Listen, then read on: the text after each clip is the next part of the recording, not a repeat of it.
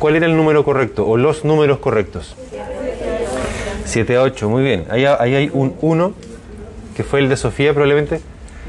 Eh, hay un 10. Bueno, al menos la mayoría respondió correcto. 7 u 8%. Destacar que en fisiología trabajamos con rangos en vez de números absolutos porque eh, en el fondo como el conocimiento surge del estudio de varias personas, de varios sujetos, eh, y todos tienen, hay diversidad entre los, entre los sujetos de estudio, siempre hay, va, se avanzó la, la diapo. Eh, pero igual dejémosla ahí, para que me digan después qué es. Eh, finalmente como la dispersión de datos siempre va a existir, porque como estudiamos seres vivos, siempre hay rangos de normalidad en vez de números normales. Entonces por eso el pH siempre tiene un rango de tanto a tanto, la glicemia la consideramos normal de tanto a tanto, la- el sodio en la sangre de tanto a tanto, etcétera. Lo mismo con el porcentaje este de volumen, el volumen sanguíneo total respecto al peso corporal, 7 a 8%, yendo más allá, esto tiene una importancia práctica porque eh, a partir de la estimación del peso corporal total y del volumen sanguíneo total de una persona, uno puede decir cuánta, cuánto volumen sanguíneo hay que reponerle a una persona que tuvo un accidente. Una persona que perdió mucha sangre, uno rápidamente saca un cálculo, esto es hablando desde la práctica clínica de urgencia, eh, saca un número más o menos cuánto es lo que hay que reponerle en suero, por ejemplo, eh, a partir de justamente este número. Entonces igual tiene una importancia como para, el, para la práctica, para hacerse una idea de. Ahora pregunta, aquí tengo 44 respuestas. Todos respondieron, ¿cierto? Porque el que no quedó, quedó ausente. Se los dije ya. Ah. Eh, ¿Cuál de los dos tiene mayor volumen? En primer lugar, ¿cuál es uno y cuál es otro? ¿Cuál es el LIC? ¿Cuál es el LEC? Intracelular y el extracelular. Siempre cometemos la- o caemos en la mala práctica de usar abreviaturas.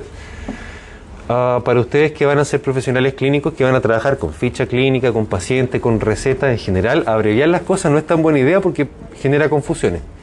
Acá en la sala de clase está bien, porque por último entendemos de qué estamos hablando, pero como para la práctica clínica, digamos, eh, ténganlo presente y por eso ocupen las abreviaturas nomás, como para tirarla y para que lo discutiéramos. Bueno, ¿cuál es de mayor volumen? El intracelular, sí. ¿Qué pasó con la- el 56,8% de personas que respondió el extracelular?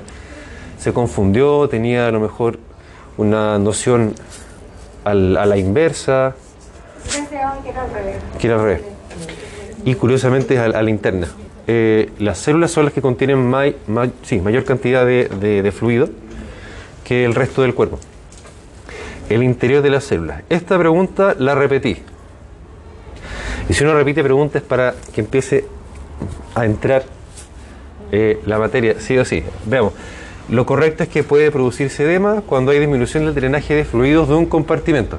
Y eso hacía referencia a lo que hemos dicho ya, de que cuando ocurre una situación patológica es porque hay un aumento más allá, salud, hay un aumento más allá de lo, de lo esperado o una disminución, más allá también de lo, de lo considerado normal, que genera cierto el desequilibrio que lleva a la condición patológica. Lo recuerdan, ¿cierto? Así también el equilibrio de todos los parámetros fisiológicos tiene que ver con mecanismos de, por ejemplo, producción y eliminación, mecanismos de entrada y de salida. Siempre hay un equilibrio. Lo que nos va a llevar después al siguiente capítulo, que es el de homeostasis. Cómo cierto el organismo se regula a sí mismo para poder mantenerse vivo. ¿Cuál es el soluto más abundante que se encuentra en el LEC? Lejos el sodio. Muy bien. Y aquí ya entrando, como empezando a un poco recordando lo que tienen que haberlo visto en enseñanza media. Pasaron en enseñanza media el ciclo ovulatorio, la FSH, la LH, ¿cierto? En la PSU también había que aprenderlo. Eh, la ADH iba de la mano con qué otra hormona que también se vio en puede ser equilibrio, que también lo ven en, en enseñanza media. Era la ADH y era la otra hormona. ¿Cómo se llama la otra? ¿Ah? ¿De la ADH? ¿cierto? Hacía una cosa. Y había otra hormona que la complementaba y que... No, no. ¿Cuál? Aldosterona, sí, muy bien, esa era. Y que también la vamos a revisar durante el año eh, por el, el- mecanismo de regulación de ciertas cosas, el sodio y el agua, por justamente la presencia de ADH y de aldosterona. Muy bien, excelente. Ahora, eh, ¿qui- ¿quién me puede ayudar a apagar, por favor, el proyector? Para, para no distraer esta.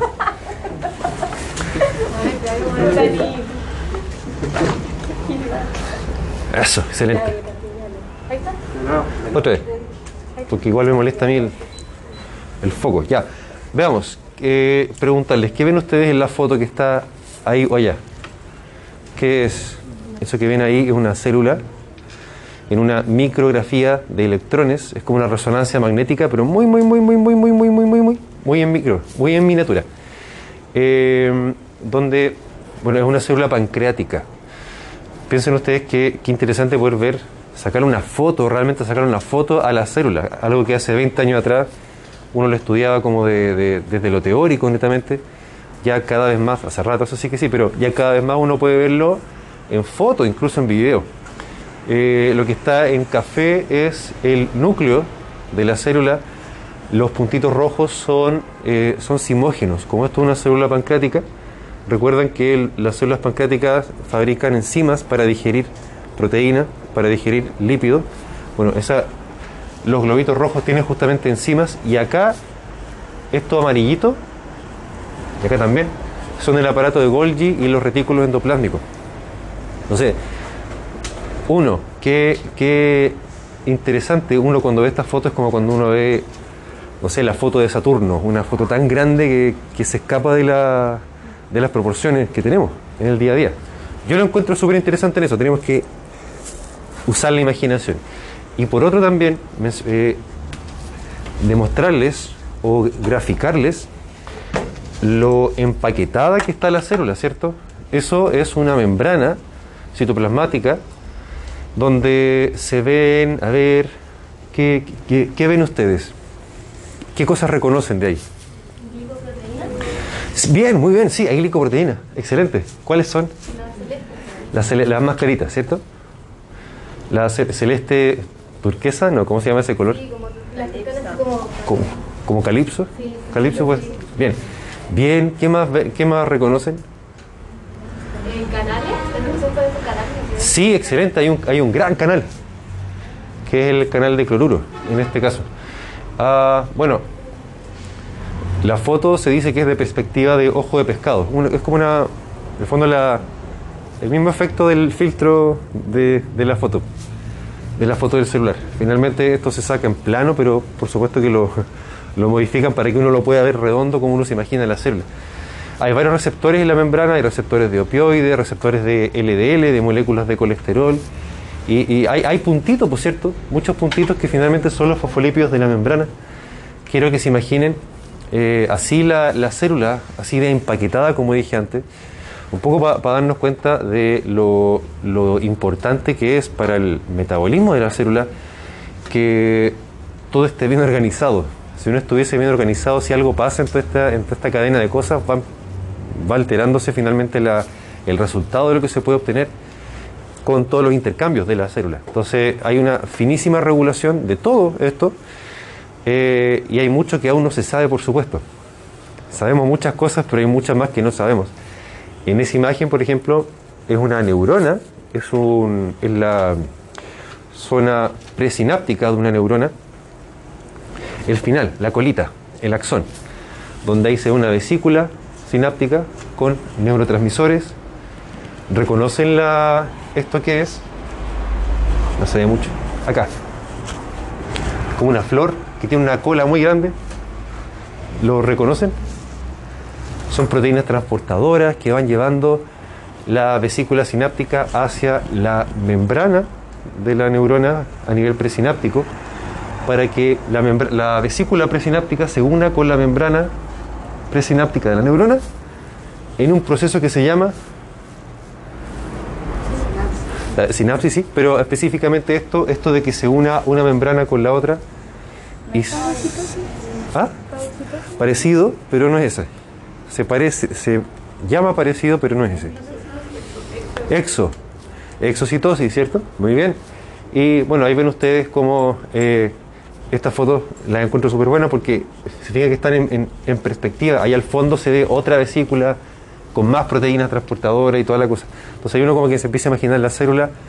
No sé, si les pasa a ustedes, pero antes yo me la imaginaba como un, co- como un globito con agua y como que las cosas van nadando para allá, para acá, pero la verdad es que está todo mucho más empaquetado y mucho más junto de lo que uno, de lo que uno piensa. A nivel molecular, hasta las moléculas de agua, pues, tienen que estar una con otra, con las proteínas, etcétera. Entonces, eso, nada más ni nada menos. Ahí está, la- ahí está el neurotransmisor siendo liberado, por cierto. Nada más ni nada menos para darles la perspectiva de a qué nivel estamos, qué estamos pensando. Entonces, la, frase con la que quiero partir. Deben existir muchas maneras de que la célula lleve a cabo sus funciones, ¿o no? Sí, por supuesto que sí. De transporte en este caso, que es lo primero que, que tenemos que ir viendo. Eh, esto es lo más básico porque se nos va a ir repitiendo en todos los sistemas, en cardiovascular, en renal, en endocrino con mayor razón, etc. la pregunta para ustedes es, ¿qué saben respecto de los mecanismos de transporte? ¿Qué recuerdan? A lo mejor que vieron en enseñanza media. Algunos requieren energía. ATP. Bien, algunos requieren energía en forma de ATP, otros Sí, a favor del gradiente a favor de gradiente, ¿qué cosa? de concentración de. Una, ya, una gradiente, ¿qué es una gradiente? Uno podría preguntarse eso primero. ¿Qué es una gradiente? Es como el límite que separa un lugar que tiene más concentración minerales. No, no es un límite. O sea, como El- ya, lo tenemos asociado a flujo. A flujo. ¿El medio? ¿Cómo el medio de...? Me imagino que se encuentra ya yo. Pero por favor, por favor. Y muchas, no sé, eh, solutos o solventes. Ya, perfecto. Eh, bien, digamos, todo está bien, lo que hemos dicho, pero tenemos que armarlo hasta armar el concepto más completo y, y que finalmente es lo que aparece en los libros y qué es lo que se pregunta en el certamen y qué es lo que después tenemos que retomar para los, los próximos años. Y entonces acá mencionaron, perdón, su nombre, María Fernanda. María Fernanda, Catalina. Catalina, lo dijo la semana pasada, pero no- ya no me acuerdo. Ma- María Fernanda, Catalina, me voy a demorar, pero lo voy a lograr. María Fernanda, Catalina también, Rosario. Rosario y Parecido. Lo dijo también la clase. Rosalba, no la quiero. Rocío, Rocío, Rocío, ya, Rocío, ya, ya, ya. ya. Eh, sí, en el fondo, imaginémonos un medio acuoso, en este caso, porque el cuerpo humano, que tiene solutos, tiene cosas dando vuelta, que puede ser electrolitos, pueden ser proteínas, y ahí aparece la palabra concentración, ¿cierto? Concentración en una solución, que es la cantidad de partículas por soluto, por un solvente, por cierto. Y eh, pensemos también que en el cuerpo humano hay diferentes concentraciones de todo en distintas partes, ¿cierto? Concentraciones, gradientes. Rocío dijo algo de los límites, pero no era un límite. Quizá podríamos ocupar otra palabra. Ya, entre el extracelular y el intracelular pasan unas cosas, sí, muy bien. Eh, a ver, no sé cómo, no sé cómo llevar esto adelante. Eh, no, finalmente la, la, la, la clave es diferencia, la diferencia entre un lado y el otro en términos de cuánto, por ejemplo, sodio hay en un punto versus en el otro, ¿cierto? Esa, es una gradiente, una diferencia, una, una inclinación en una, en una mm, cuesta abajo, una... mm, Podría ser una manguera que si yo la aprieto, disminuye el radio del, del tubo, aumenta la presión acá, por tanto, eh, como hay cambio de presión en un punto y en el otro de la manguera, algo pasa, se mueve para allá, para acá el, el agua, si es que una manguera que lleva agua. En este caso, si hay una diferencia de concentración a un lado de la membrana, como acá arriba en celeste, ¿qué es lo que dice?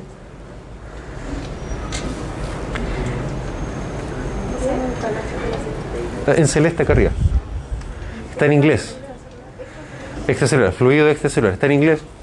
¿Y el de acá abajo, el amarillito? Muy bien, entonces si tengo acá arriba del soluto A 10 en el celestito y del soluto, mismo soluto acá adentro tengo 5, hay una diferencia, ¿cierto? Y cuando hay diferencia pasan cosas. ¿Qué cosas pasan?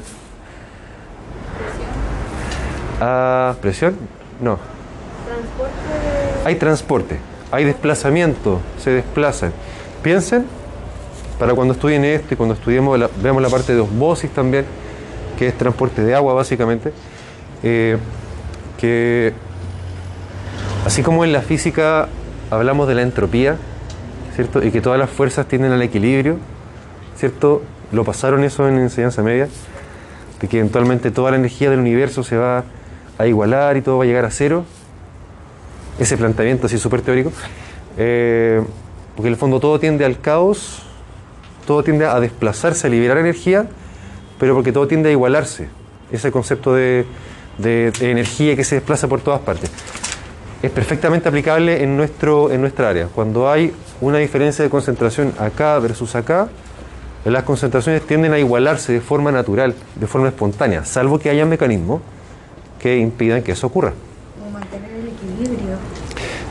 Claro, justamente, que finalmente ayudan estos mecanismos que todos tenemos, por lo demás, para mantener el equilibrio necesario para poder vivir. Porque si finalmente a través de nuestras membranas el sodio, la glucosa, las proteínas, el agua, llegaran a su equilibrio natural, moriríamos.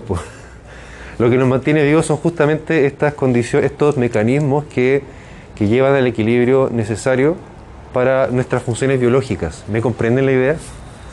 En el fondo necesitamos defendernos de algún modo.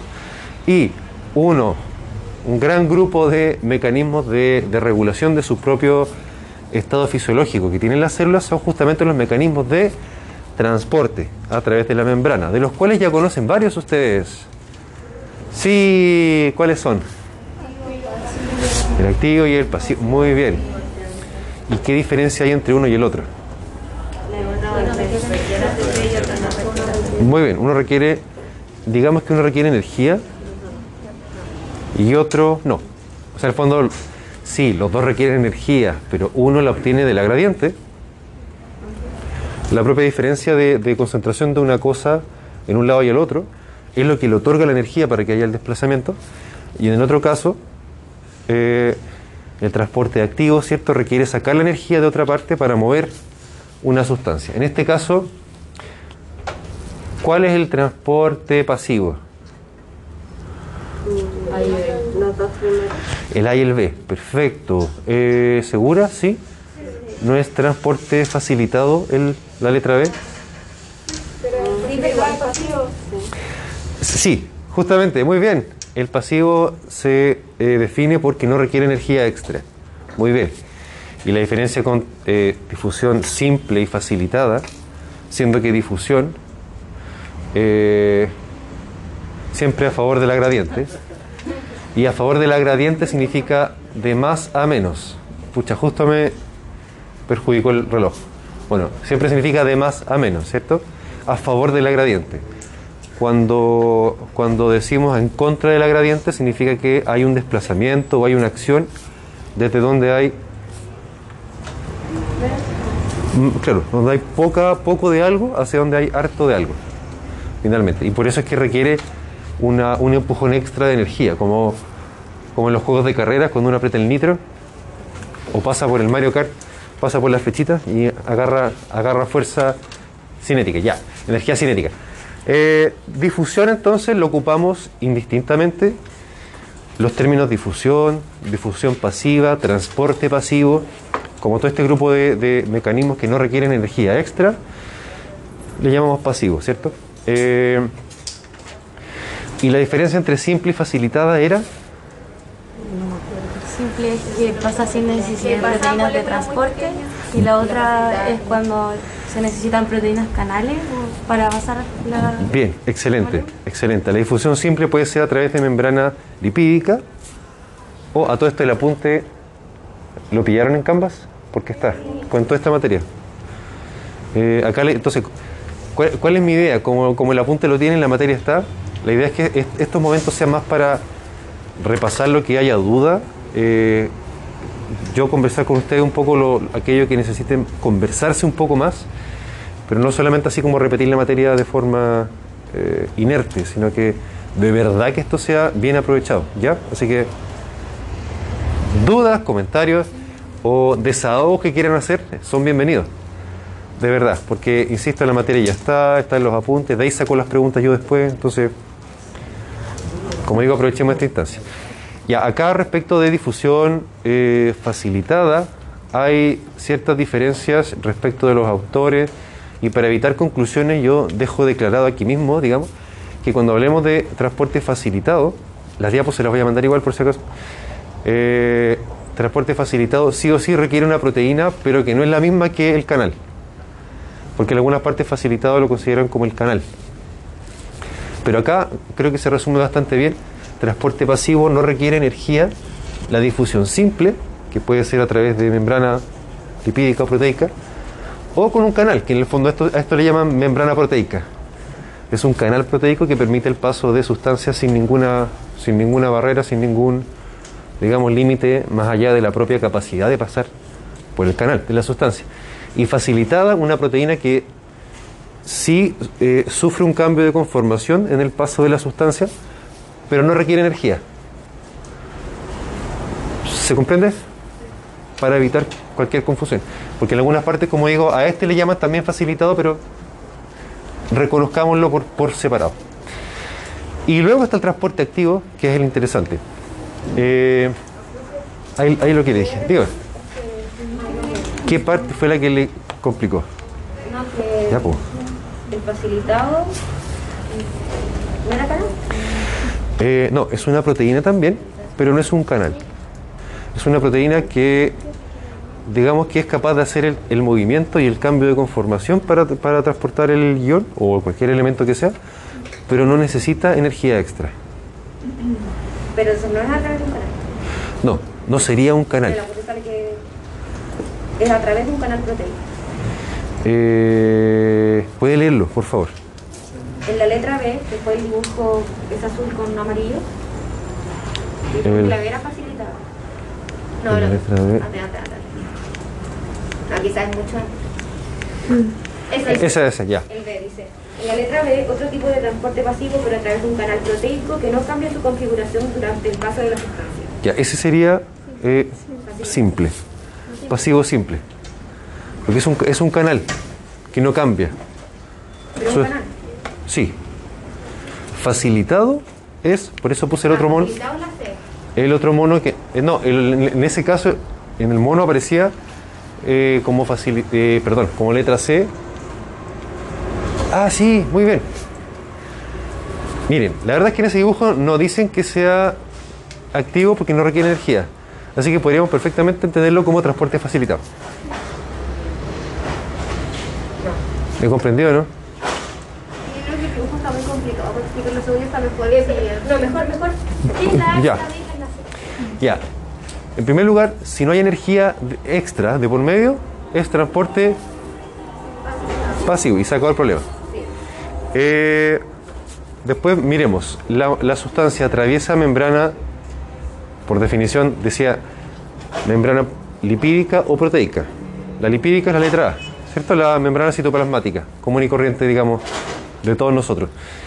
En el caso de la letra B, eso podría considerarse una membrana proteica, porque es un canal proteico que es atravesado y no sufre ningún cambio.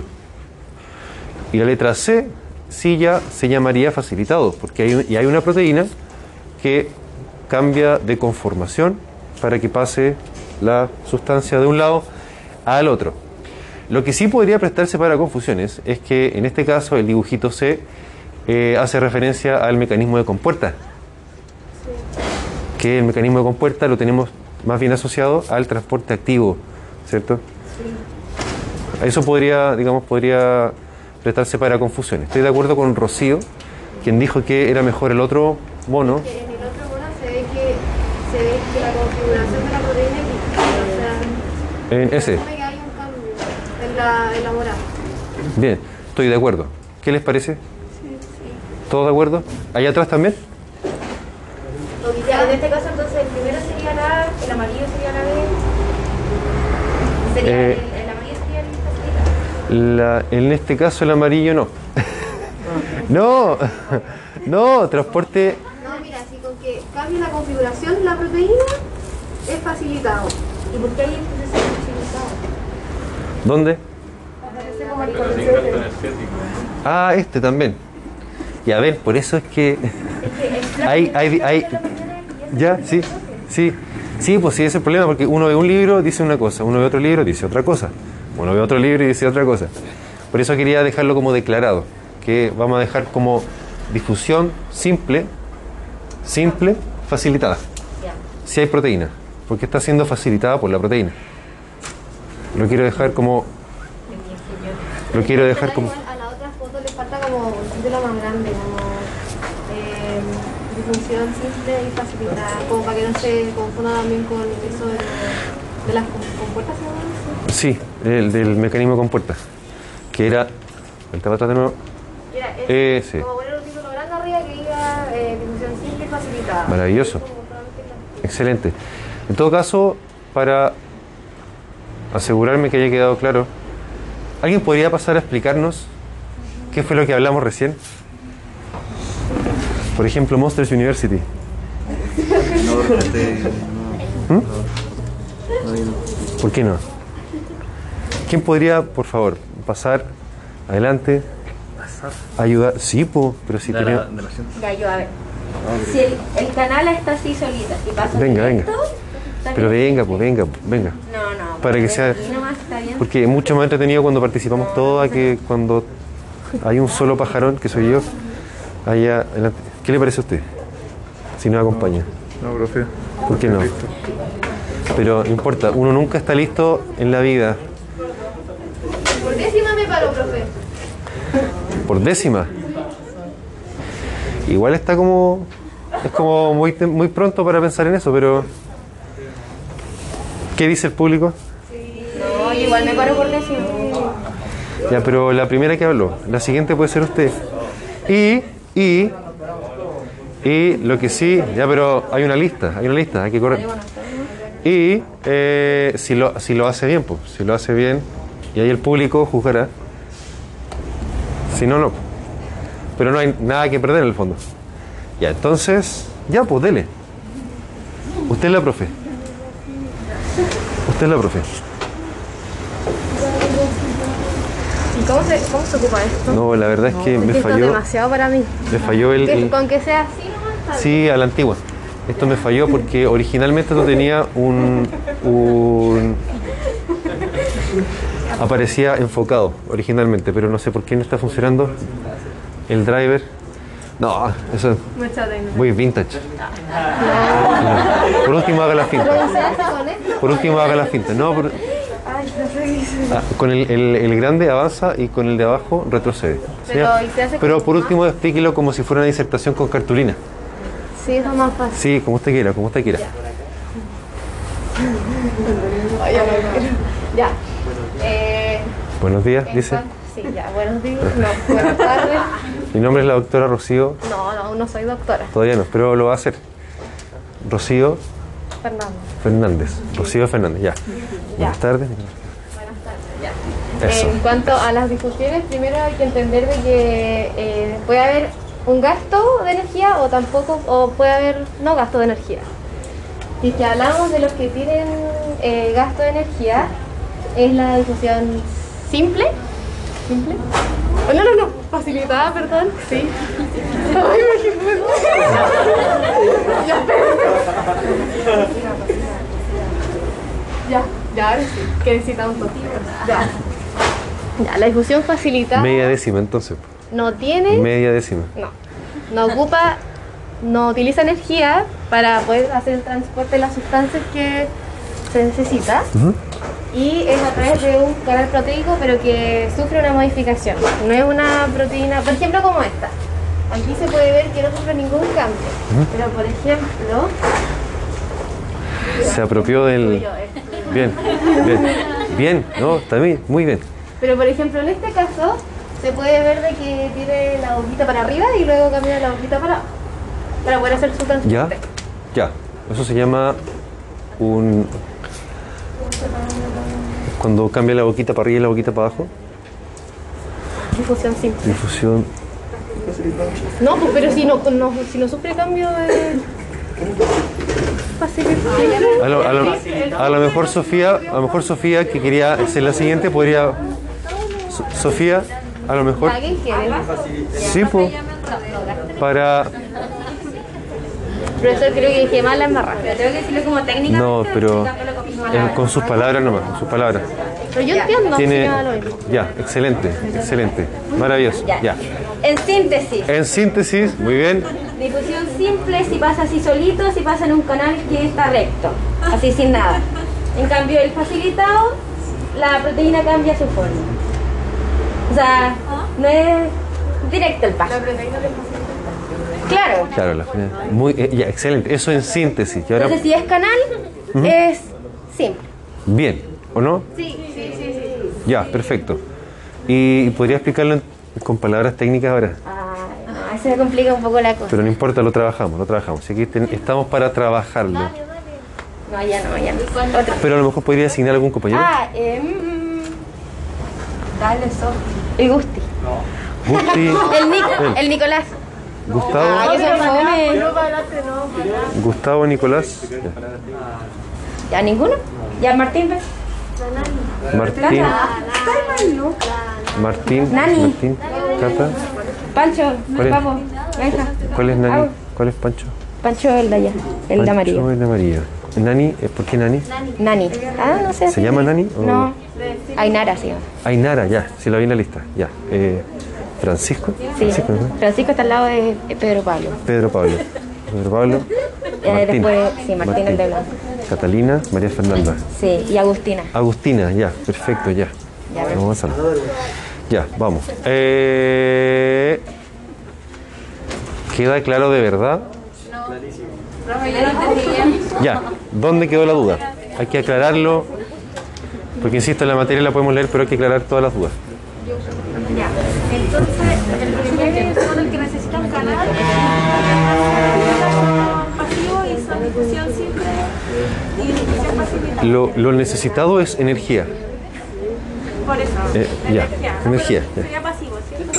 Sería energía. Extra, simple sería el que pasa solito y el que canal. Ya, exacto, sí. Y cuando es difusión facilitada es porque necesita una proteína. Claro. sería eh, transporte activo. Transporte activo con energía extra. ¿Cómo que no entendió? Ya, pero, lo que no entendí cómo con energía extra. Porque o sea, yo di- digo, digo, yo digo energía extra para referirme a que igual, digamos, la existencia de la gradiente per se ya le otorga energía a este sistema. O sea, la diferencia entre uno y el otro hace que se muevan las partículas, como que se empujen, se empujen.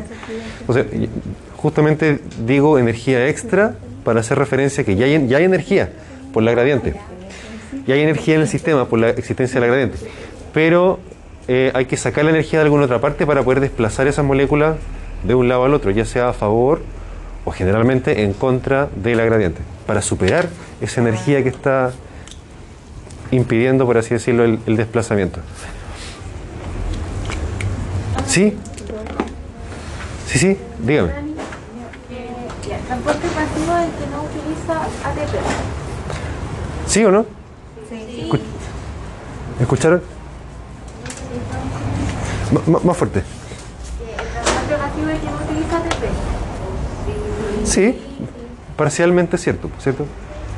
Podría ser más preciso, pero está bien. La simple y facilitada tampoco. Exacto, ¿cierto? Bien, muy bien.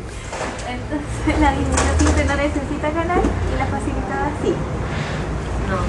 No. Es que en dibujo sale difusión simple y no hay canal. Y en cambio la difusión facilitada sí hay dos canales. Eso es lo que El que simple puede ser membrana lipídica O proteica. Claro. Y membrana proteica es un canal. Es un canal. Y y eso dice el apunte, por si acaso. Ah, y la facilitada es que hay, hay un. ah, hay- ¿Qué fue eso? Voy a embarrar. La, ¿alguien, ha bajado a- ¿Alguien ha viajado a Chiloé? Sí. Ya, el. ¿Cómo se llama? El transportador o también, también le llaman trans, barcaza, transbordador. Ya, eso es una, una proteína facilitada, un transporte facilitado para usted. Eh, pero vamos a obviar el hecho de que requiere combustible para echar a andar. Ya, en el fondo. Eh, eso. Ahí dice, distintos autores libros pueden tener diferencias en las definiciones. Nos quedaremos con la idea de que facilitada implica la función de una proteína que transporta la sustancia, que no requiere energía y tampoco es un canal. Así como para limpiar cualquier duda, porque, insisto, la, uno puede leer en la casa. Activo sí requiere energía extra, ¿cierto? Esto están muy cansados, quieren parar un poquito, No, ir al baño, ir a tomar agua, ¿no? Todo bien, ya. Porque el transporte activo necesita transportar sustancias en contra, contra de la gradiente, ¿cierto? De menos a más.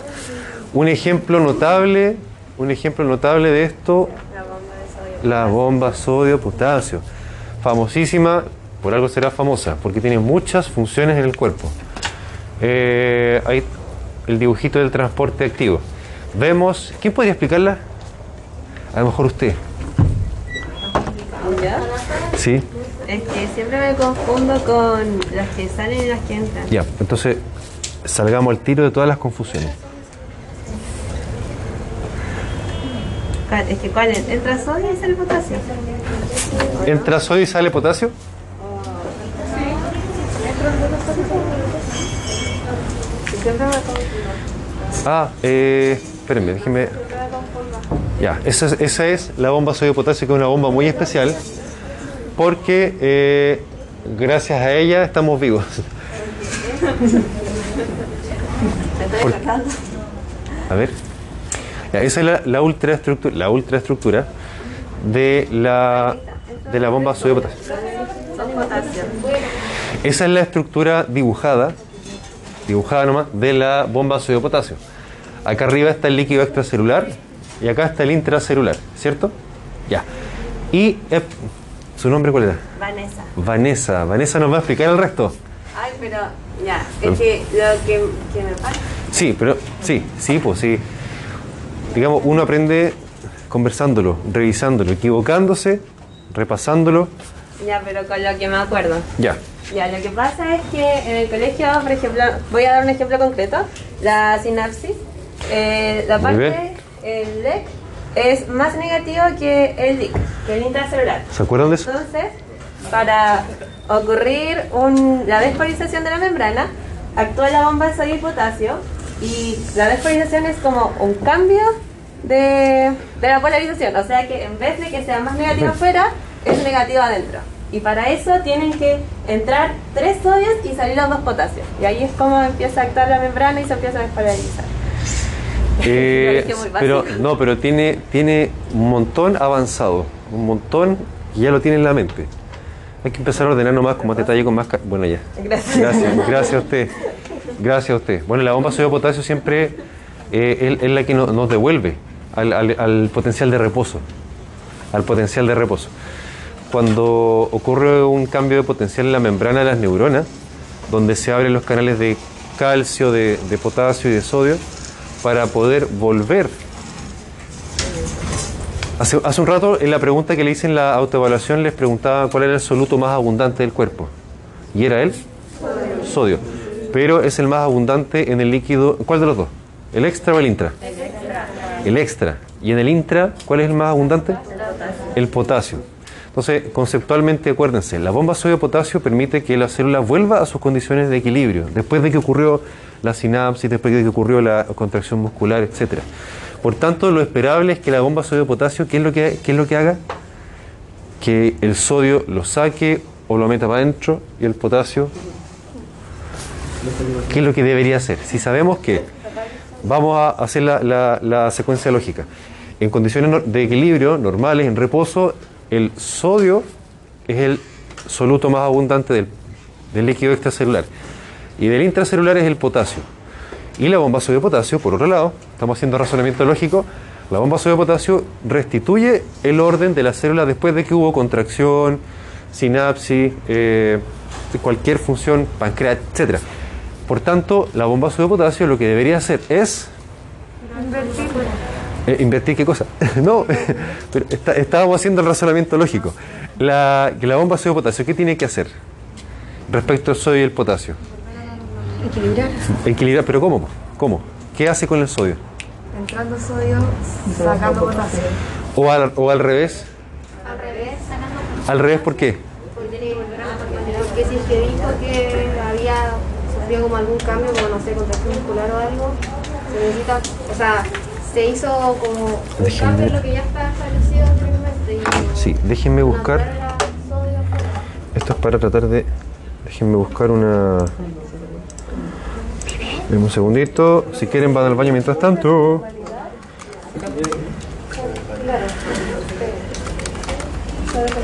Estación. Camp.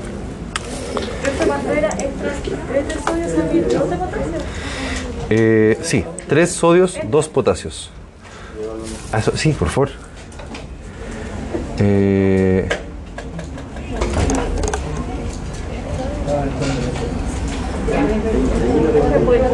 por favor, vaya nomás.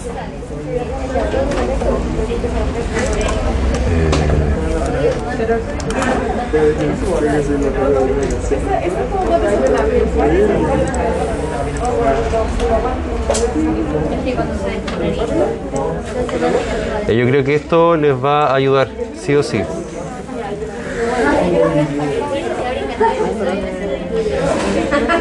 ¿Qué ven?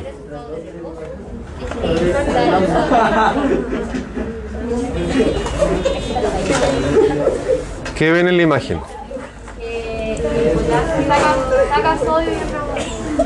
Eso, saca sodio y entra potasio. Porque recordemos que en el extracelular lo normal es que haya más sodio que adentro. Y adentro más potasio. Eh, Claro, cuando la, la célula se vio expuesta a un cambio de potencial por una sinapsis, por una contracción muscular, por un traumatismo, por lo que sea, eh, de modo que hubo intercambio de electrolitos a un lado y al otro de la membrana, la bomba sodio potasio permite restituir que el sodio salga, sodio sale, por último lo recuerdan así, con la S, y que el potasio vuelva a entrar. Porque además, desde el punto de vista de los compartimentos, ¿qué le pasó? Cuéntese el chiste. Por favor. Por favor, para amenizar la tarde. Bueno, después, después entonces. Porque además, desde el punto de vista de los compartimentos, si hay mucho sodio en el interior de la célula, la célula, ¿qué es lo que va a pasar? Se va a... El sodio que hacía con el agua. Entonces, si hay mucho sodio dentro de la célula, la célula va a a reventarse. Se va a. ¿Cómo se llamaba eso? Edema. Edema.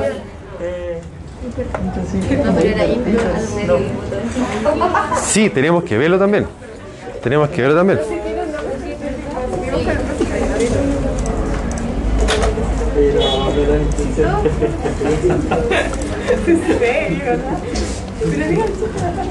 Ya, pues diga el chiste. Estamos esperando. un poco ordinario. Ah, ¿Qué tanto? No se ve, pero fue. ¿Qué, qué tanto? ¿Qué tanto? Bueno, déjenme ver. Eh, ah, ya, pues veamos el video.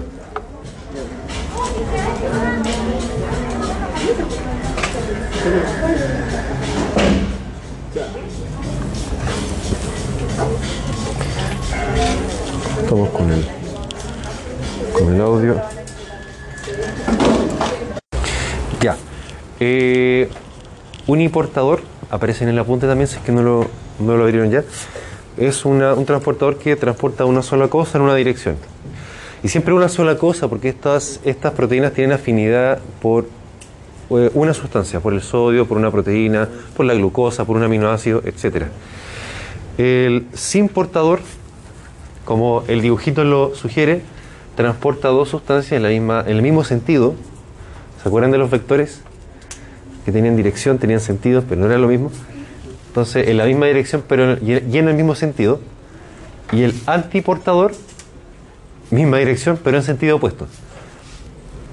En estos casos, eh,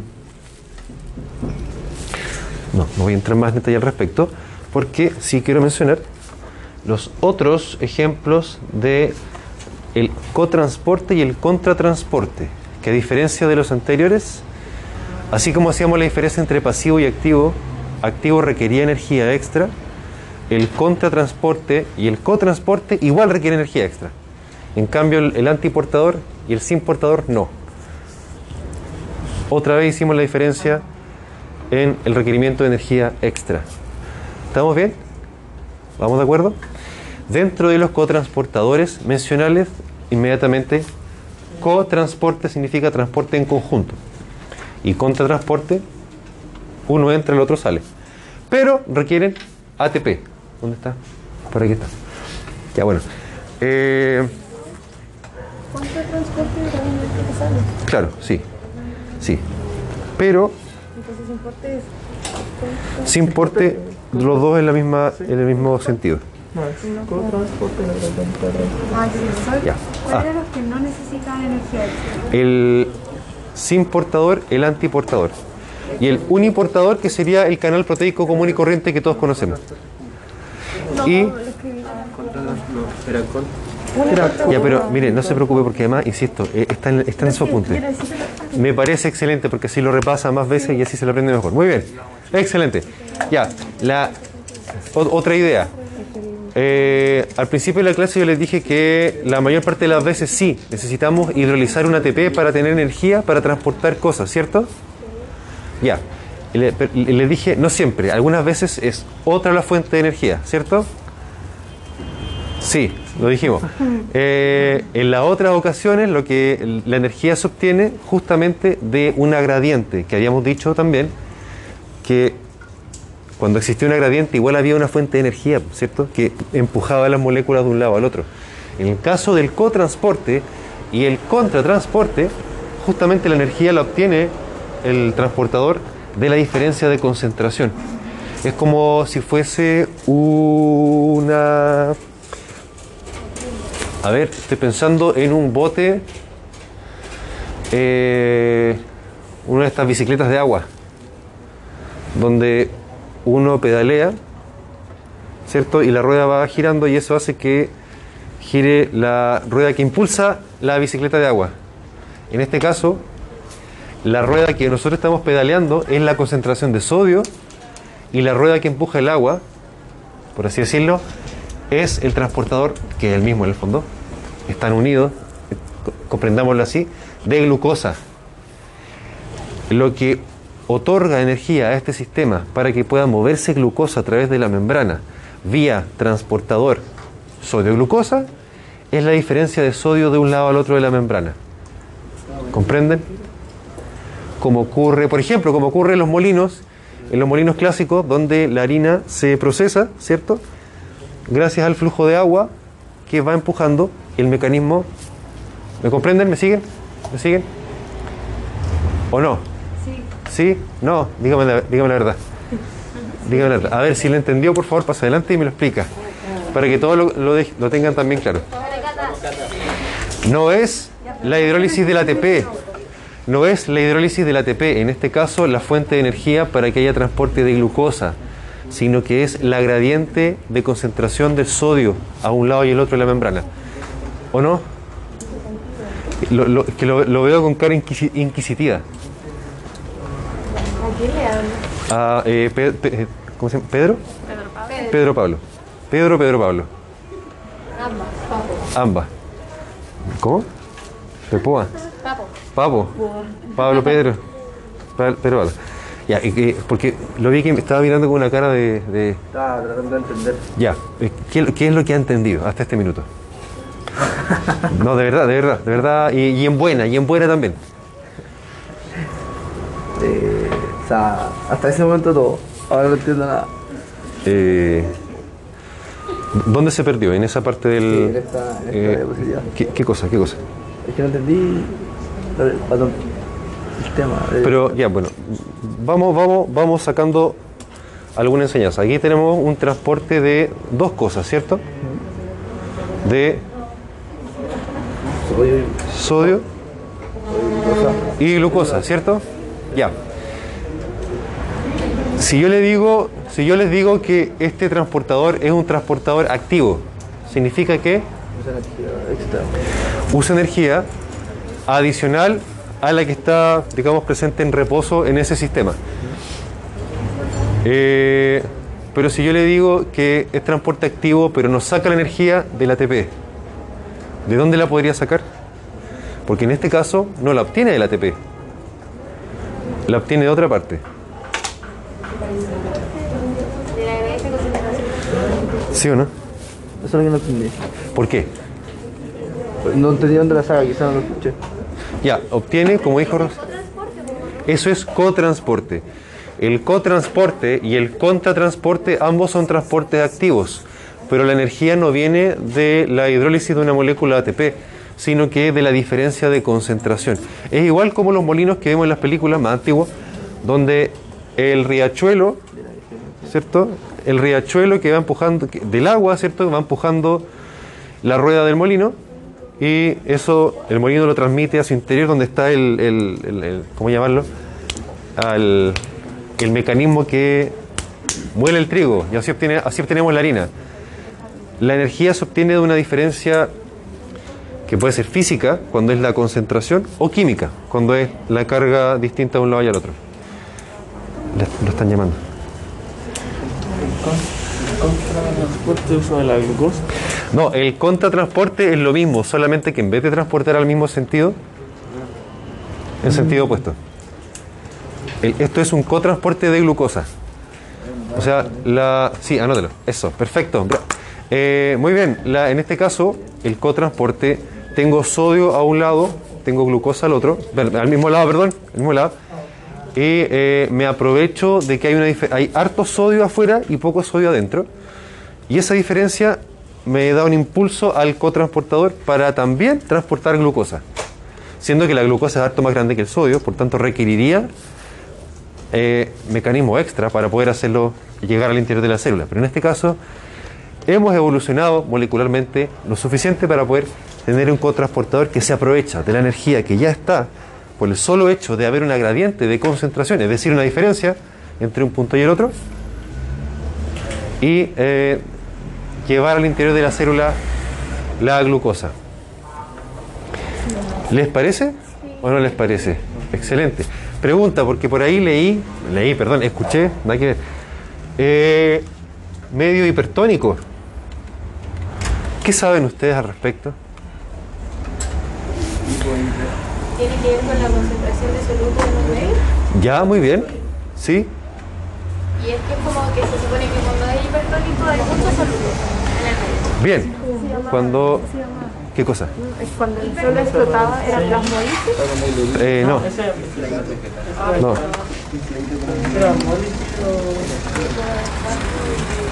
Si lo ven de cerca, es- es- se ve. se ve bien. Eh, en la letra A, los glóbulos rojos están puestos en un medio isotónico. ¿Pero qué significa que sea isotónico? Mucha gente lo ha escuchado, pero hay gente que no ha escuchado el término de tonicidad, osmolaridad. ¿O lo pasaron el año pasado también? ¿Lo vieron? Perfecto, maravilloso. Ya, la isotónico significa entonces que ¿Qué equilibrio, equilibrio de qué? Ya, para poder hablar del concepto de tonicidad, iso, hiper, hipotónico, primero hay que hablar de la osmolaridad. ¿Esa les suena? De la osmosis. ¿Qué es la osmosis? Eh, sí, movimiento de agua. Por. No, no por presión. Eh, porque las moléculas de agua tienden a moverse de forma libre todos los fluidos tienden a moverse de forma libre. Eh, y el agua siempre se mueve eh, desde donde una solución está menos concentrada hacia donde está más concentrada. Porque en el fondo, en el compartimento, en este caso, donde hay menor concentración de soluto, hay igual menos moléculas de agua. Por tanto, el agua también se está moviendo a favor de su gradiente. ¿Captaron esa? ¿Captaron esa noción? De nuevo, de nuevo. Si tenemos, miren, el mismo volumen de, de mm, una solución X con, en este caso, sodio. Sodio con agua. Y el mismo volumen, pero solamente de agua. ¿Dónde hay más moléculas de agua? Solo agua. Acá, ¿cierto? Y en la otra parte hay menos moléculas de agua, ¿cierto? Y resulta que el agua, al igual que los solutos, se mueve a favor de su gradiente. Donde hay más, hacia donde hay menos. Y si volvemos al mono, para el mismo volumen, acá, al lado derecho o al lado izquierdo, ¿dónde hay más, sí, más moléculas de agua? En el lado derecho. Y por tanto, ¿el agua hacia dónde se va a mover? Hacia acá. ¿Y es eso lo que ocurre? Sí, es lo que ocurre. Es lo que ocurre siempre y cuando estos dos compartimentos estén en contacto a través de una membrana semipermeable. Decimos semipermeable porque deja pasar agua, pero no deja pasar el otro soluto. Porque si no, ahí empieza a ver, por un lado para el otro, ya no es tan evidente, digamos, por, por un, tema, por un tema experimental. ¿Se captó? El agua igual se mueve a favor de su gradiente, pero, eh, digamos, lo vemos como que fuese al revés de los otros solutos. Se mueve siempre donde hay menos concentración hacia donde, perdón, donde hay más, menos concentración del soluto hacia donde hay más.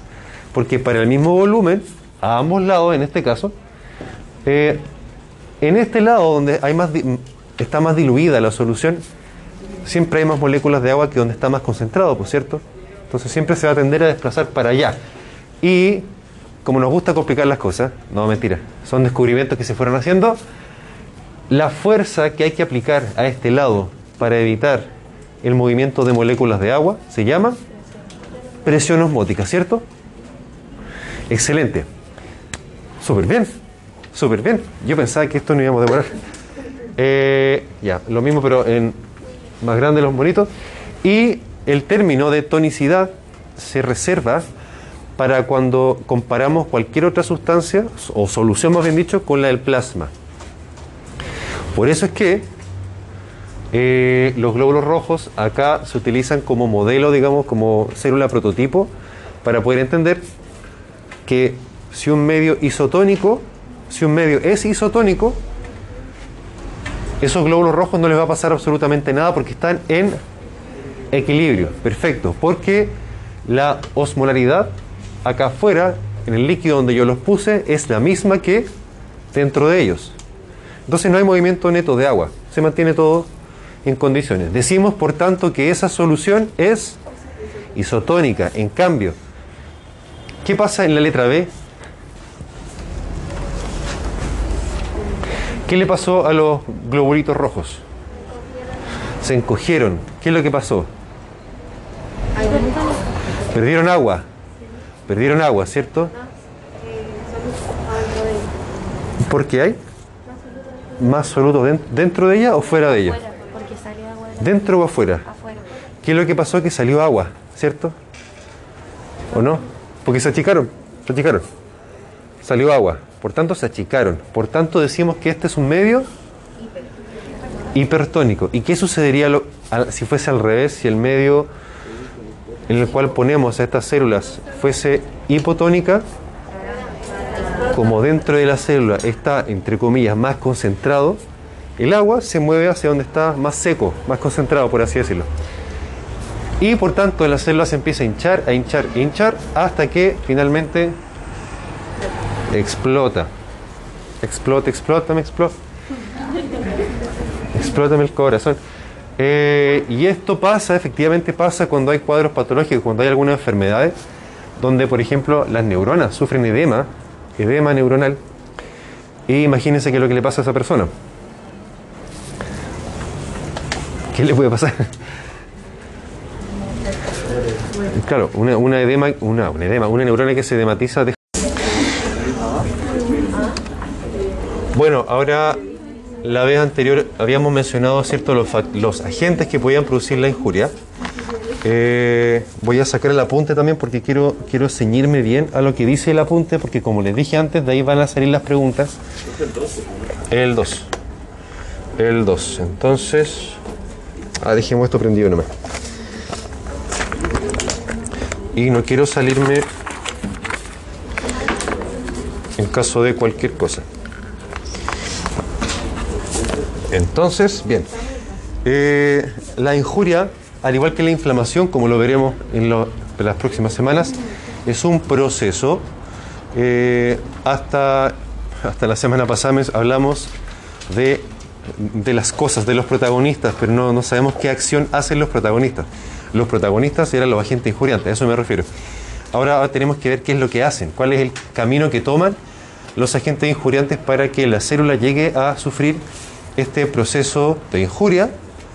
Eh, y digo proceso de injuria porque si recuerdan habíamos dicho que si el injuriante es demasiado intenso y la célula se destruye, en teoría ya no se podría considerar injuriante por definición, ¿por cierto? Porque no desencadena la injuria.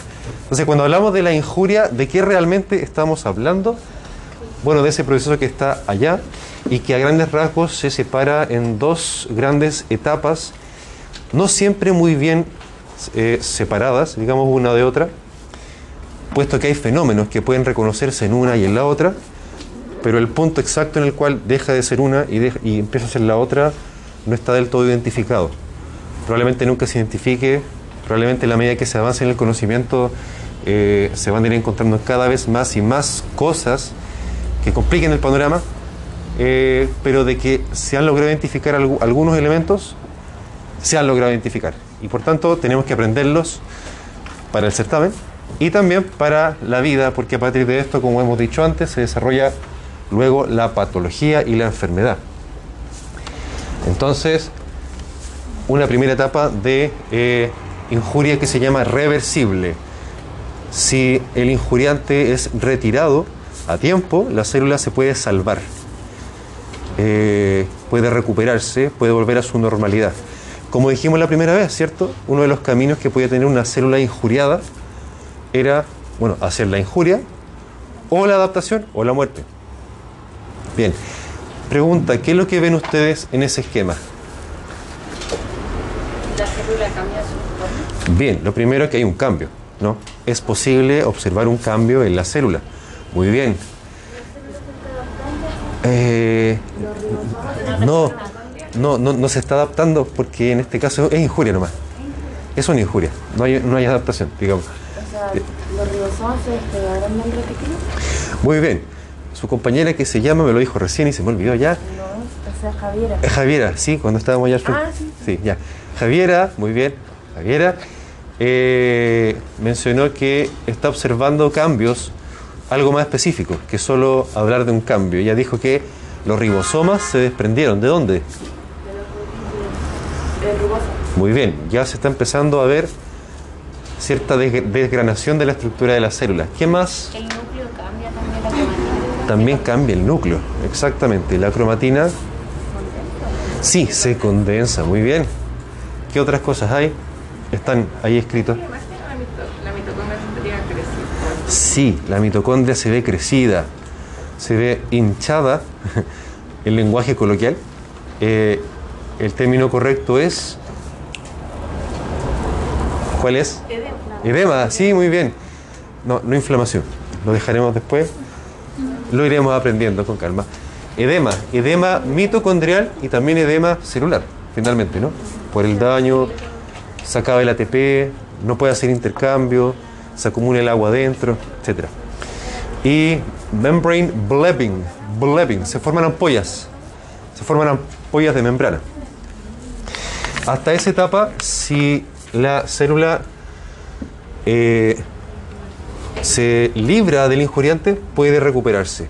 Javiera, dígame. Profe, ¿Todos esos cambios ocurren frente a cualquier injuriante o a algún específico? Es una tremendamente buena pregunta, porque eh, cuando se estudia este tipo de cosas, en este caso la, la injuria, eh, siempre se estudia a partir de determinados modelos, donde a lo mejor hay un injuriante que es el injuriante prototipo, y efectivamente el injuriante prototipo es la hipoxia.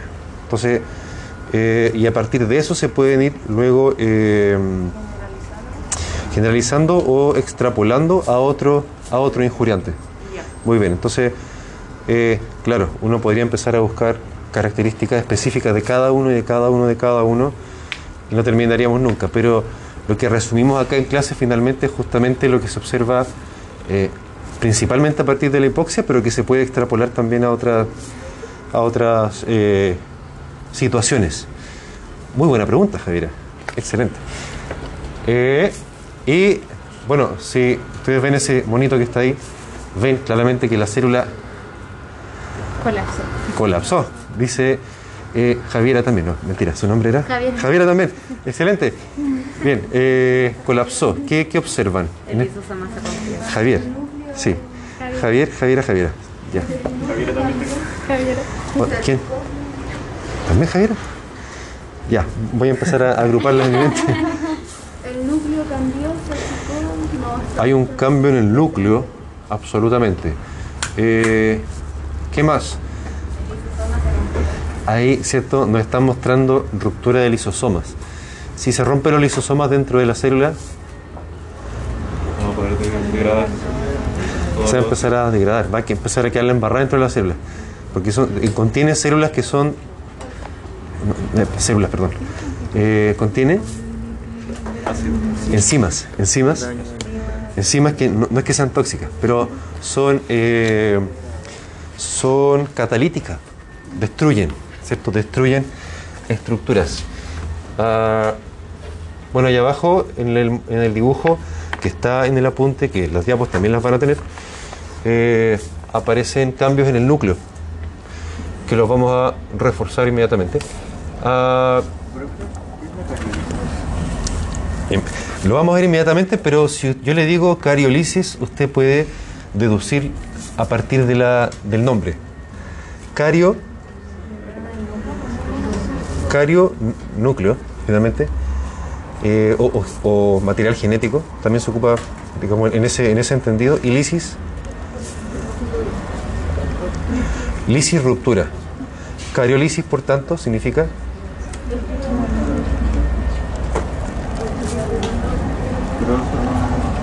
No lo entendí.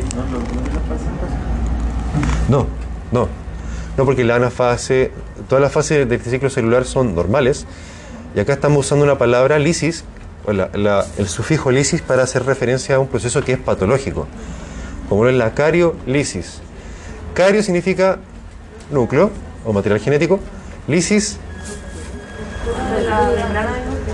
no, destrucción del núcleo. Destrucción del núcleo, sencillamente. Pero muy bien. Un supuesto. Si el certamen fuera ahora, ¿qué elementos de la célula consideraría críticos? Se echa el ramo. Se echa el ramo. ¿El núcleo? ¿Ya? Se lo creo, se lo creo, porque el núcleo es importante, tiene el material genético de la célula. La membrana, también dice Julián. La mitocondria, por ahí escuché citoesqueleto. Citoesqueleto, ¿cierto? Lisosoma, membrana. ¿Mm? La mitocondria, la repetimos, sí, muy bien.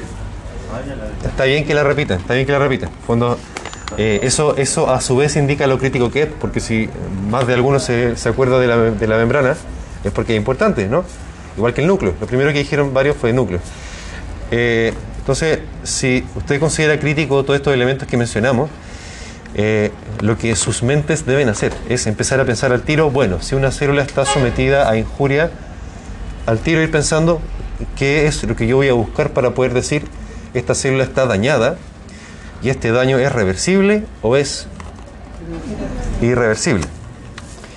Ah, otra vez, invitando a que la piensen, que la, lo procesen, porque el certamen es en 45 días más, ¿puede ser? 40 y... 44 por ahí.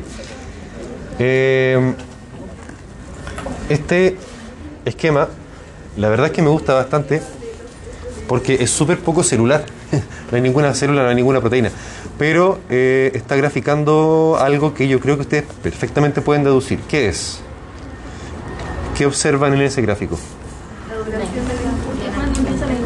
Next, dice Javier. Eh, ya. Ya, Julián dijo claramente. eh. Bueno, perdón. Empieza con J. Empieza con J y estaba por ahí. Eh, Javier dijo que eh, muestra, ¿cierto?, en qué minuto empieza a ser irreversible la injuria que sufre la célula, ¿cierto? O sea, está el concepto de que, eh, justo, tiempo de exposición al injuriante.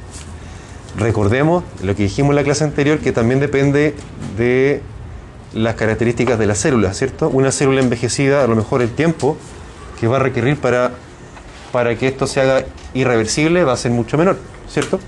Dependía siempre de factores del injuriante, pero también del huésped, la célula, en este caso. Ahora, eh, la primera línea, que está en rojo, ¿cierto? Marca una, una caída en la función de la célula. Eso vale para todas las células y también lo veremos en inflamación. Uno de los signos de la inflamación es justamente la pérdida de función. Por ejemplo, eh, en la mañana se me había acordado uno y se, me olvidó, ya se me olvidó. Eh, ¿Alguien tiene hipotiroidismo? ¿Hipotiroidismo? ¿Alguien?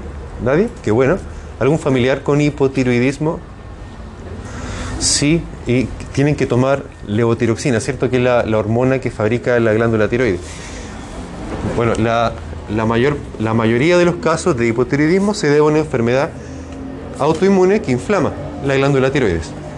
Como se inflama al punto de destruirse, deja, pierde su función de fabricar hormonas. Si la función de, la glándula, de las células de la glándula tiroides es fabricar hormona tiroidea, como está inflamada, mi tiroides pierde la capacidad de fa- fabricar hormona tiroidea y tengo que tomarla. Ese es un ejemplo frecuente por lo demás, los problemas de tiroides son bien frecuentes. Eh, un ejemplo de cómo al dañarse una célula pierde su función. Otro ejemplo, cuando alguien tiene hepatitis se puede morir eh, más que solo por la inflamación del hígado, porque pierde la función, bu- bueno, pierde casi todas las funciones, pero eh, particularmente la función de fabricar factores de coagulación. Entonces una persona con una hepatitis puede llegar a morir, en el peor de los casos, y no es lo más frecuente tampoco, por suerte, pero sí puede llegar a morir por una hemorragia, por pérdida de factores de coagulación. Justamente porque cuando una célula se daña, disminuye su función. Y en la medida que esto sea reversible, la injuria, ¿cierto?, esté en el umbral de lo reversible, podría perfectamente recuperarla. Perfecto. Ahora, en la medida que la injuria se mantiene en el tiempo, van apareciendo otro tipo de cambios. Cambios desde lo más pequeño hasta lo más gross, lo más grosero, lo más grande.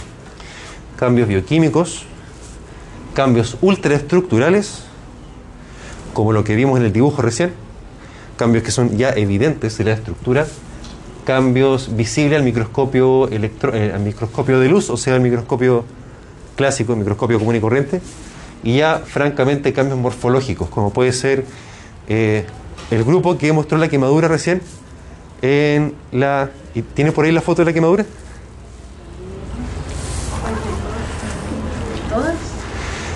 No, la, la más fea, la última, la de la, quema- la de la quemadura profunda, esa, muy bien. Observen. Si quiere pasar y nos muestra la foto. Sí, pues, ¿por qué no? Porque eso, eso está, es, muchas gracias, Javiera. ¿Ah? Eh, ninguna parte que fue recién en el, en el laboratorio, en el práctico que lo que su grupo lo eligió. Ya. Ahí hubo una quemadura con, no me acuerdo qué cosa, Amoníaco. con amoníaco. Con amoníaco. Fue una quemadura profunda, ¿por qué? Porque hay mucho tejido que está blanco, blanco entre comillas, blanco nácar se le llama, que está, eso es necrosis. Ese tejido está muerto. O sea, eh, claramente fue, claramente el daño, la injuria fue tal, tan intensa, que ya hubo un cambio gross, un cambio grosero, un cambio estructural eh, macroscópico. ¿Se fijan? Eso blanco es necrosis, tejido necrótico. Ahí el agente estudiante fue muy, no sé, muy concentrado y mucho tiempo. No, igual, igual- claro, justamente. Hubo poco tiempo, pero fue muy intenso. Pero no se destruyó completamente, ¿cierto? Porque si no... Eh, no, pero el, el brazo está entero. Es un brazo. Pero eso, eso se deja ¿Ah? Depende. No, de- allá entramos en el plano clínico.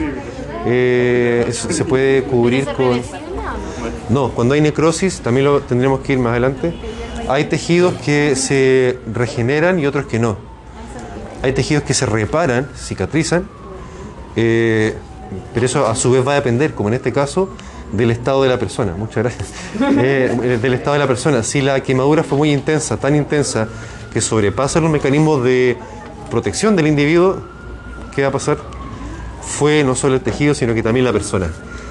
Eh, bueno, ahí, ahí se nos va mezclando como todos los temas, ¿cierto? Y vamos, vamos acercándonos a la vida, a la vida real. Eh, bueno, recordemos, ¿de dónde viene el ATP en la célula? De la mitocondria en su inmensa mayoría, ¿cierto? Pero no exclusivamente. O sea, sí, de la mitocondria, pero, pero ¿qué función de la mitocondria? la fosforilación La mismita, pero también había otra, otra, otra fuente de ATP, o digamos otro proceso, la glicólisis anaerobia, ¿cierto? Que produce mucho menos ATP por lo demás, pero igual está, existe, ¿cierto? Eh, y si yo les preguntase cuál de las dos produce cambios de pH dentro de la célula, la glicólisis, usemos el, el nombre completo, la glicólisis anaerobia, porque así, así se entiende mucho mejor. La glicólisis anaerobia produce, ¿qué cosa con el pH? Eh, Por tanto, con el pH, ¿qué es lo que pasa? Disminuye el pH, muy bien. Ah, como recomendación, molécula ATP. Eh, ¿Qué es eso? ¿Qué ven ustedes ahí? Un corte. ¿Ah? Colágeno. Sí, hay colágeno por ahí. Por ahí se ve. Eh, sí, era, eran acinos hepáticos, pero estaban con una degeneración hidrópica. Degeneración hidrópica. ¿Qué, le- qué les sugiere ese nombre? Hidrópica. Agua, mucha agua. Eh, es lo que le sucede a una célula cuando ya está una palabra que empieza con E. Con E, sí.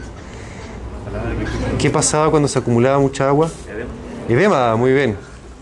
Edema, degeneración hidrópica es una alteración ya morfológica que uno puede ver en una célula que ya ha estado edematizada por mucho tiempo y ya, digamos, sufre un daño llegando a lo irreversible. Déjenme hacer un poco de memoria qué es lo que le quería decir con la, con la foto anterior. Porque no quiero, como dije antes, no quiero descuadrarme mucho.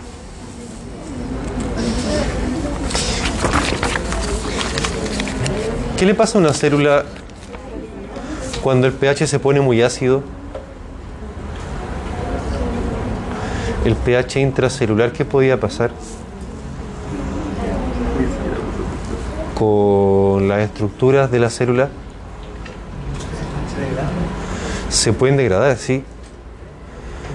¿Y- y- ¿Cuál es la, la palabra clásica que ocupamos? Cuando cambia el pH de una, de una proteína, se desnaturaliza, ¿cierto? ¿Y qué pasa si una célula, sus enzimas, sus receptores, sus ribosomas, todo se desnaturaliza? Fue, como habían dicho por aquí. Claro, efectivamente puede morir. Puede perder sus mecanismos de, de, de homeostasis intracelular y finalmente llegar a la, a la muerte celular. Ah, Miguel mencionó recién la, la glicólisis, ¿cierto? No, bueno, no solo Miguel, alguien más por ahí también lo dijo. Eh, que permite, ¿cierto?, que la célula sobreviva por más tiempo eh, en ausencia de oxígeno.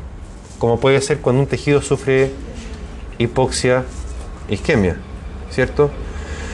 Ah, Miguel mencionó el ácido láctico, ¿cierto?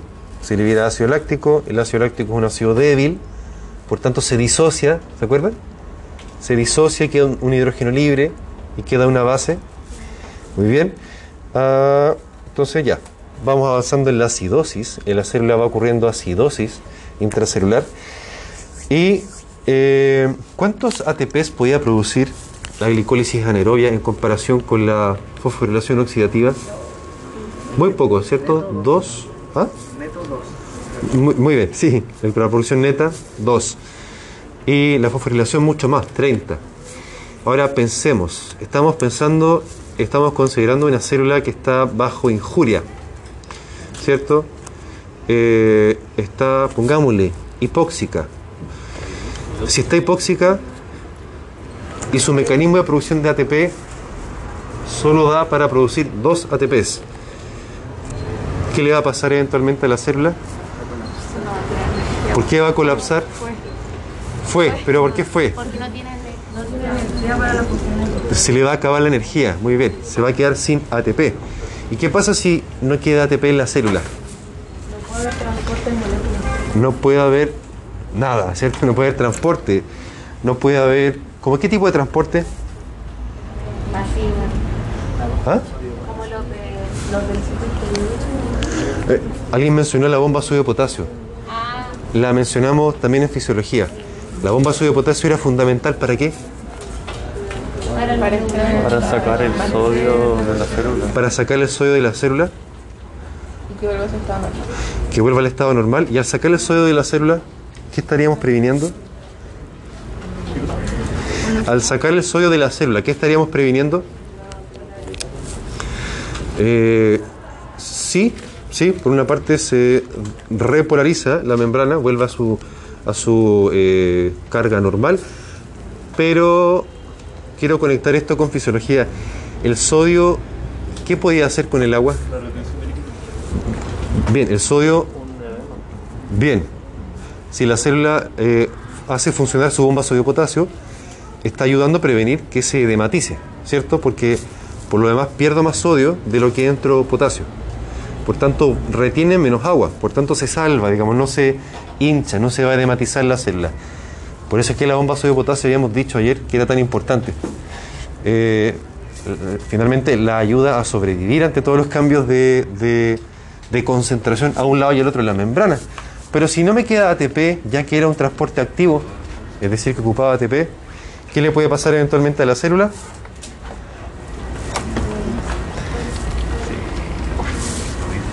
Eso que estaba ahí, porque queda mucho sodio al interior de la célula. ¿Cierto? Y la célula se edematiza, ¿cierto? Y por tanto la célula se puede morir. Esta es una de las estructuras que puede desna- desnaturalizarse. ¿Qué, qué es? ¿Qué es? Es una proteína, sí. Pero ¿qué? No es tan abstracto, no es tan abstracto. Mírenla con cuidado. ¿Qué, qué, qué está pasando ahí? ¿Qué componente hay? No. Todo lo contrario. Es- Está sintetizando una proteína. ¿Qué dijo? Se parece a lo que sintetiza proteínas, pero no recuerdo bien. Eh, se parece a lo que sintetiza proteína. Un ribosoma. Muy bien. Muy bien. Hay, hay una, eh, una cadena. de- ¿Cómo se llama? Hay un polímero. Hay un polímero, esos rojitos, que son aminoácidos. Es una proteína que se está sintetizando. Hay un ARN, ¿cierto? Y están las dos, las dos porciones. Se ven más o menos, la verdad las dos porciones de la hamburguesa que es el ribosoma. Es un ribosoma, sí. Eh, hasta este minuto entonces eh, hemos mencionado muchos fenómenos que son observables en la célula y que llevan a cambios morfológicos, digamos que son los que ya mencionamos al principio, pero que todos se pueden revertir si la injuria eh, queda hasta esta etapa solo hasta esta etapa la- las células se podrían salvar. ¿cuáles eran los fenómenos que se puede observar en una célula injuriada en esta etapa? Todas las mencionamos recién. ¿Mm? Edema mitocondrial, sí, perfecto. Solo edema, todavía no hay destrucción. Ampolla de las membranas. Hay, eh, sí. Desprendimiento de ribosomas desde los desde los retículos, ¿cierto? ¿Qué más? La cromatina. La cromatina se condensa, muy bien. Separación de los ribosomas del Muy bien, los ribosomas se separan. ¿Qué otra cosa? A nivel bioquímico, ¿qué fenómenos ocurrían?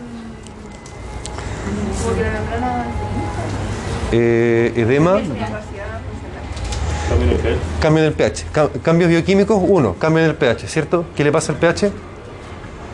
Disminuye. Disminuye. ¿Por? El ácido. Aumento de la acetilona.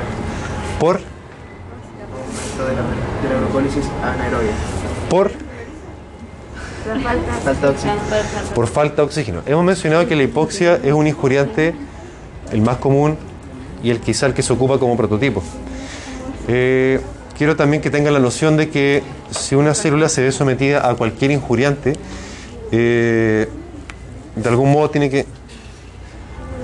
Sonó fuerte, sonó fuerte. Va, a quedar en el podcast. El, no, el, el- el cuello, sonó, sonó como un quiropráctico. Eh, una célula sometida a cualquier injuriante, si es suficientemente intenso, por aumento del metabolismo de la célula, igual va a quedar hipóxica. Igual va a quedar hipóxica. Entonces, eh, eventualmente todos estos fenómenos que estamos mencionando acá, que están originalmente descritos para la hipoxia, terminan por suceder en- con todos los injuriantes. ¿Me comprenden? Los noto medio cansados. ¿O estoy equivocado? Ah, o sea, a mí me pasa que es como que ya estamos viendo esto, pero el por qué, como para. Eso para entender el proceso de hasta dónde es reversible y hasta dónde es irreversible. Muy buena pregunta. Muy buena pregunta. Cuando la célula es, cuando la célula sufre un daño irreversible, ah, empiezan a aparecer otros, otras alteraciones que son, déjenme, como dije, no me quiero perder del apunte. Ahora, yo les digo, muchas veces en la clase opto por más bien verlo más esquemático para poder conversar aquello que suele enredarnos más, en vez de seguir eh, estrictamente la secuencia del apunte.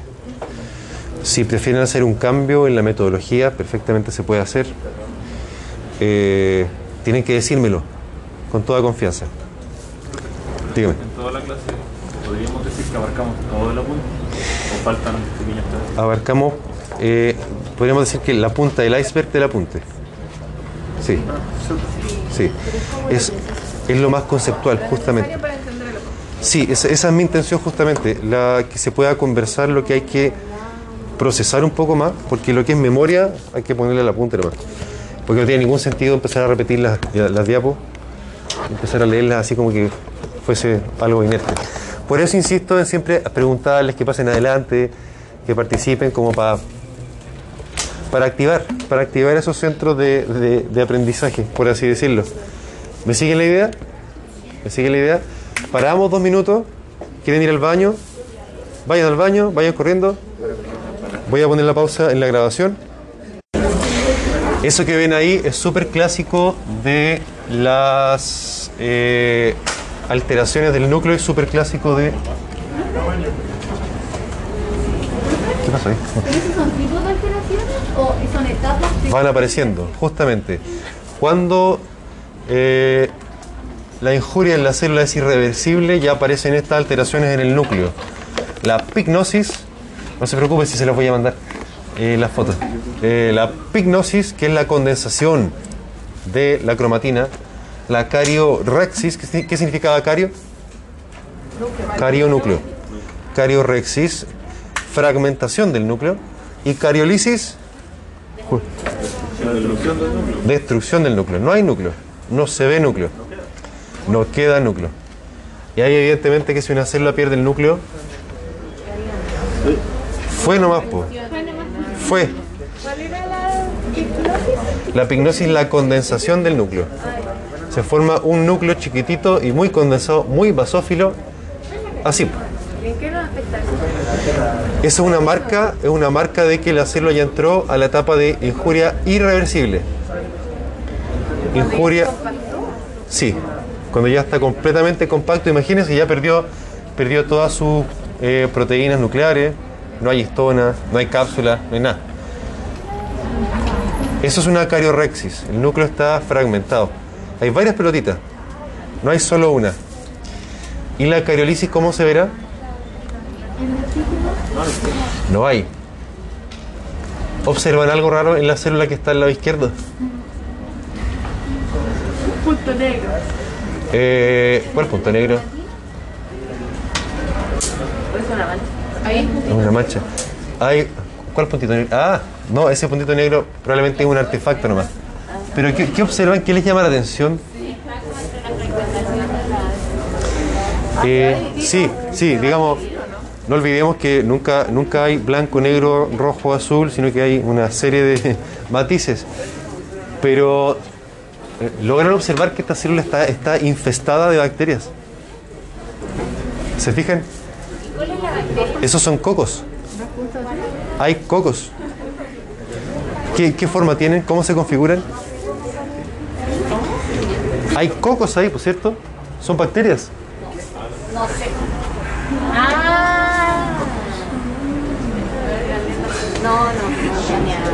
Son bacterias y son cocos. ¿Y cómo están configuradas? ¿Cómo están organizadas? Son cadenas, son racimos. Ah, Hay, uno- hay unos dicocos, sí.